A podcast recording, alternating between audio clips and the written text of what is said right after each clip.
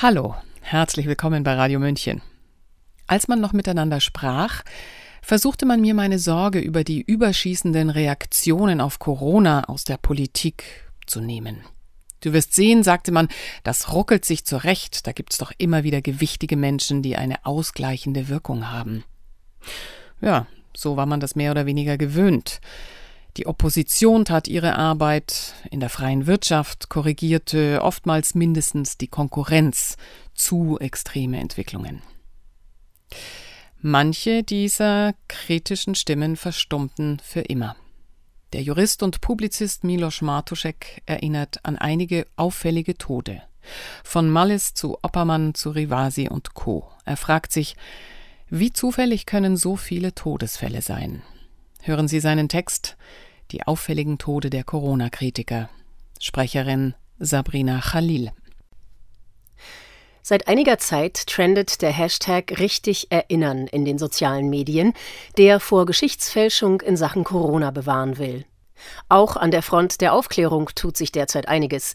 Der MDR berichtet beispielsweise über DNA-Verunreinigungen in den Mod-RNA-Impfstoffen und offenbart die Untätigkeit des Paul-Ehrlich-Instituts sowie die ostentative Ignoranz des Gesundheitsministeriums. In der Schweiz hat nun eine Kantonsfraktion geschlossen für ein Pausieren der Mod-RNA-Impfstoffe votiert. Ich hatte zuvor als erster über die kränker werdende Schweiz berichtet. Nunmehr wurden fast 600 Anzeigen von einem Anwaltsteam rund um Ralf Ludwig wegen Verbrechen gegen die Menschlichkeit bei der Bundesanwaltschaft gegen zahlreiche Politiker gestellt, nebst Demozug durch Karlsruhe. Das mag sich in den Ohren der Unbedarften krass anhören, aber krass sind eben bei nüchterner Betrachtung die Taten, und die juristische Einordnung folgt nun mal den Handlungen. Die Anzeigenerstattung ist mehr als ein Symbol. In Italien wurden vor kurzem durch die Staatsanwaltschaft Rom Ermittlungen wegen Falschinformationen zu Impfstoffen und Totschlags gegen den ehemaligen Gesundheitsminister Roberto Speranza eingeleitet. Sicher, man kann das alles als kleine Silberstreife am Horizont abtun, aber die kumulierten Silberstreife bringen irgendwann eben auch Licht ins Dunkle. Sind Jens Spahn, Karl Lauterbach und Alain Berset die nächsten, gegen die ermittelt wird?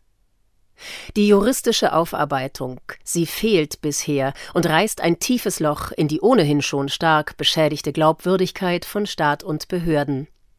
Publizistisch hat sich zuletzt unter anderem das Magazin Cicero in Sachen Aufarbeitung hervorgetan und lässt in einer Serie namhafte Rechtswissenschaftler zu Wort kommen, von Hans-Jürgen Papier, ehemals Präsident des Bundesverfassungsgerichts, bis zur Strafrechtlerin Katrin Gierhake.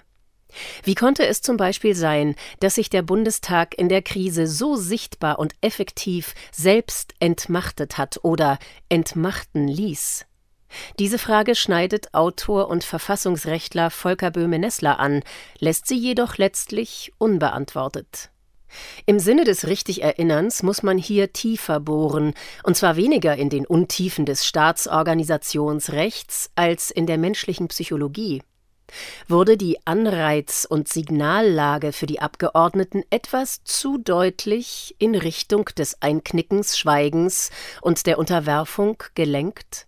Es sind ja am Ende nicht Institutionen, die handeln, sondern Menschen, die für Institutionen handeln. Oder eben auch nicht. Und Menschen folgen Anreizen. Die Anreizlage sah in der Pandemiezeit durchweg folgendermaßen aus. Wer sich auf Seiten der Regierung stellte, sich gar als Hardliner mit ständig neuen Verschärfungsforderungen hervortat, schaffte es in die Blätter und in die Talkshows.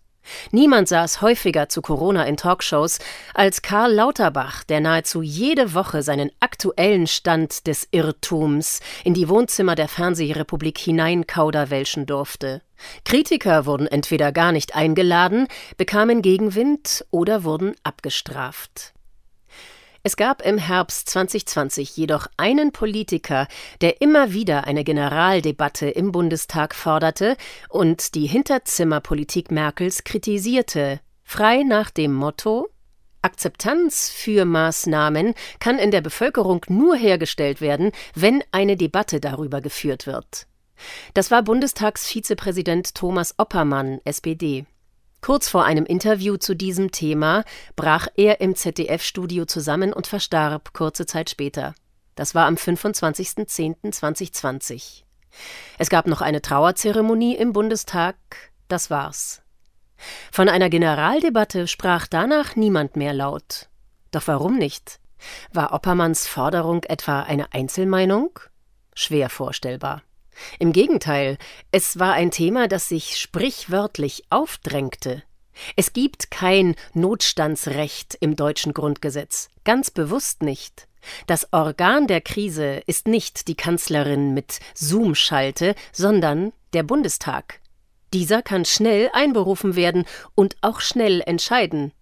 Die wesentlichen Entscheidungen muss in einer Demokratie das Parlament treffen. Und wesentlich sind alle Themen, die Grundrechte berühren. Was berührte und verletzte die Grundrechte stärker als die krassesten Maßnahmen in der Geschichte der Bundesrepublik? Viele würden erbost zurückweisen, dass der Tod Oppermanns irgendetwas mit seiner Haltung zur Corona-Politik zu tun hatte. Eine üble Verschwörungstheorie, sicher. Und doch, die Signallage war für viele scheinbar klar genug, die Anreizstruktur ebenso, um die Forderung Oppermanns lieber nicht mehr zu wiederholen. Und auch wer nichts insinuiert, muss zugeben, die zeitliche Nähe des Todes zur Forderung nach einer Generaldebatte ist augenfällig und irritierend. Zudem, es war nicht der einzige auffällige Todesfall eines Kritikers, bei weitem nicht. Ein weiterer lautstarker Kritiker der Corona-Politik, diesmal aus dem Mittelstand, war Mario Ohoven, Präsident des Bundesverbandes mittelständischer Wirtschaft. Der Mittelstand war zur Corona-Zeit der wohl Hauptleidensträger. Das Rückgrat der deutschen Wirtschaft drohte zu brechen. Ohoven warnte regelmäßig und lautstark, dass die Maßnahmenpolitik für den Mittelstand, Zitat, den Todesstoß bedeuten würde. Ohofen starb am 31.10.2020, wenige Tage nach Oppermann, bei einem Autounfall. Er soll auf der Autobahn die Kontrolle über seinen Bentley verloren haben. Auch Franz J. Klein ist in dieser Serie zu nennen. Er war Präsident des Hamburger Landesverbandes des Deutschen Hotel- und Gaststättenverbandes, kurz DEHOGA, und starb am 21.11.2020 ebenfalls plötzlich und unerwartet. Der Bundesverband hatte wenige Tage zuvor eine Verfassungsbeschwerde gegen die Maßnahmenpolitik angedroht. Auch für Hotels und Gaststätten als Teil des Mittelstands bedeuteten die Corona-Maßnahmen eine existenzielle Bedrohung. Großkonzerne der Touristik wie die TUI bekamen Milliardenzahlungen zum Ausgleich. War das auch eine Art Schweigegeld? Nach dem Tod Ohofens und Kleins wurde es von Verbandsseite jedenfalls in Bezug auf weitere Kritik und Klagen leiser. Hatte wieder einmal jeder implizit alles verstanden, was nicht ausgesprochen werden durfte? War erneut die Signallage und Anreizstruktur deutlich geworden? Mit dem Winter 2020 legte sich ein Mantel des Schweigens über Deutschland. Es entstand eine Corona Omerta. All diese plötzlichen und unerwarteten Todesfälle eint eines. Es traf allesamt Kritiker der Corona-Politik und das nicht irgendwelche, sondern prominente und wirkmächtige Stimmen mit medialer Mobilisierungskraft. Sie starben allesamt während eines für die Maßnahmenpolitik entscheidenden Zeitraums. Die Kritik war laut. Im Sommer hatte es mit Querdenken die größten Demonstrationen in der Geschichte der Bundesrepublik gegeben. Die Situation konnte leicht kippen. Die Todesfälle sind also nicht nur in ihrer zeitlichen Nähe merkwürdig, sondern waren aus Sicht der Maßnahmenbefürworter und Panikmacher auch höchst in Anführungszeichen praktisch. Die Anpassung der Gesetze danach erfolgte ohne sichtbare Gegenwehr im Bundestag, mit Ausnahme vielleicht der AfD-Fraktion. Bis auf eine allgemeine Impfpflicht nickte das Parlament alles durch die Verweigerung einer Aufarbeitung inklusive. Ende November 2023 starb nun Michel Rivasi plötzlich und unerwartet im Alter von 70 Jahren an einem Herzinfarkt. Sie war EU-Abgeordnete der Grünen und eine der größten Kritikerinnen des Corona-Gebarens von Ursula von der Leyen. Geheimverträge mit Pfizer, gelöschte SMS, Impfpflicht und Corona-Zertifikat. Kaum jemand trieb den Skandal um die gelöschten SMS von der Leyens so voran wie Rivasi. Dank ihres Engagements musste sich schließlich auch die Europäische Staatsanwaltschaft der Angelegenheit annehmen. Übrigens, wie ist da eigentlich der Sachstand? Wir halten fest, auffällige Todesfälle bei Kritikern zu Anfang der Pandemie und kurz vor wichtigen Abstimmungen, auffällige Todesfälle bei Kritikern auch bei der Aufarbeitung der Pandemie. Und dies ist nur ein Ausschnitt. Die Serie an seltsamen Todesfällen reicht einmal um den ganzen Erdball. Bürgermeister, Staats- und Regierungschefs, kritische Journalisten, Forscher. Plötzlich und unerwartet existierte bereits als Chiffre, bevor es Impftote gab. Der wohl größte, nennen wir es in Anführungszeichen Glücksfall für die Pandemietreiber war allerdings sicher der Tod des Chemikers Cary Mullis. Mullis war Erfinder des PCR-Tests und bekam dafür 1993 den Nobelpreis verliehen. Die Firma, für die er den Test erfand, verkaufte das Verfahren später an Roche. Während der Pandemie war dies eine weitere Goldgrube neben den Impfstoffen gewesen.